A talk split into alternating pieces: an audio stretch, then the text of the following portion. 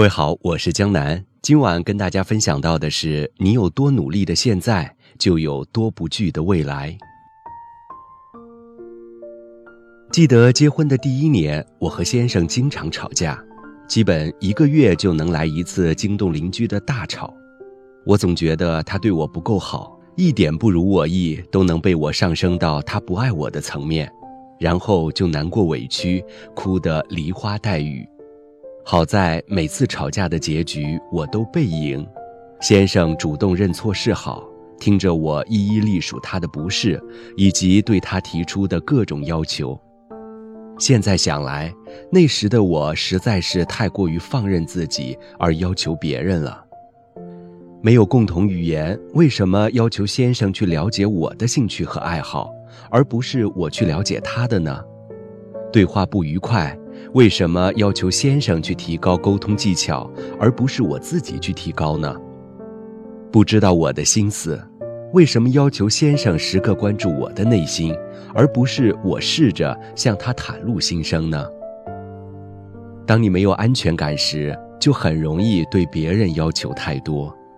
我们无法看到自己的不足，所以才总觉得别人不好。我们无力改变自己，所以才总习惯给别人提要求。我们自己就是空的，所以才要求别人不断给予。可是不断被人给予，安全感就真的有了吗？大姐在两年前辞掉了工作，在家做全职太太。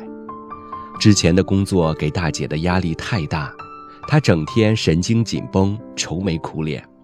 姐夫看着心疼，就让她辞职了，反正家里也不缺钱。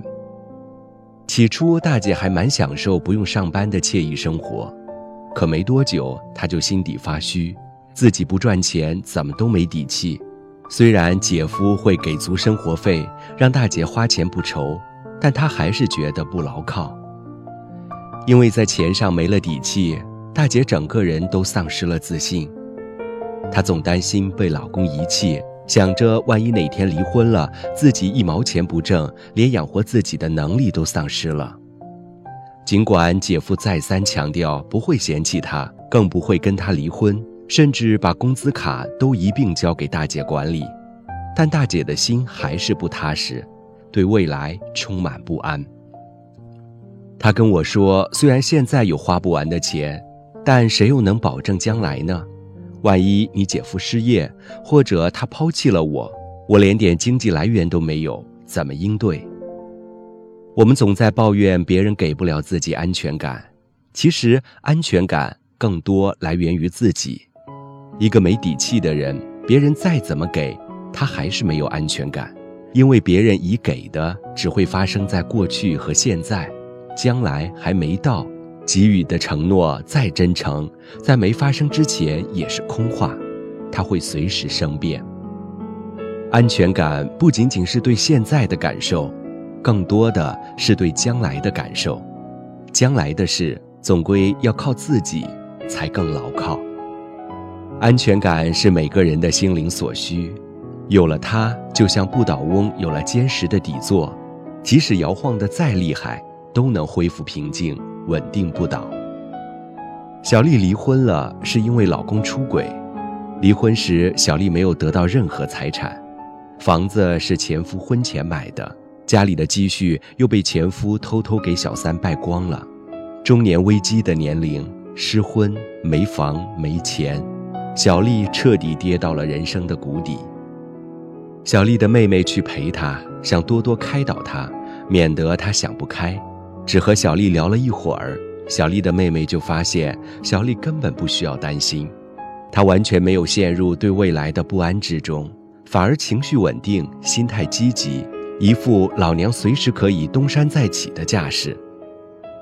随后一年的时间里，陆续发生的事见证了小丽妹妹的预判，因为不用跟有外遇的丈夫生气，小丽的心情和精神面貌越发好了。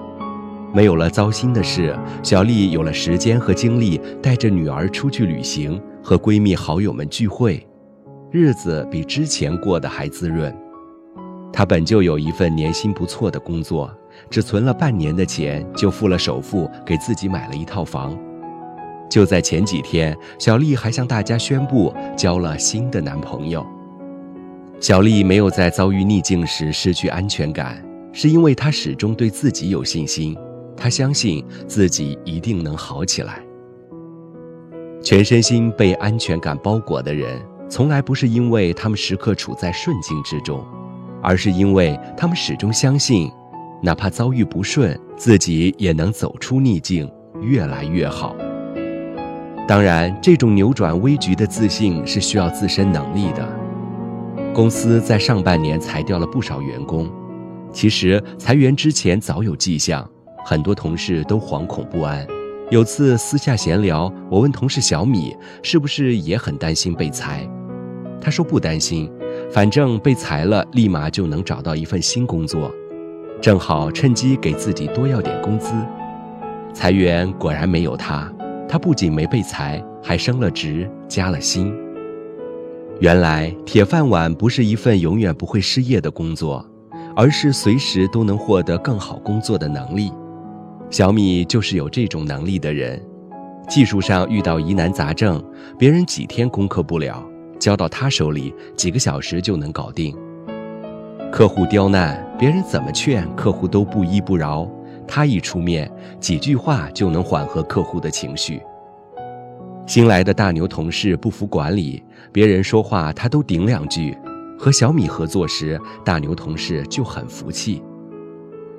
正是因为他拥有别人没有的能力，才能不用像别人那样忧心忡忡，担心裁员的事。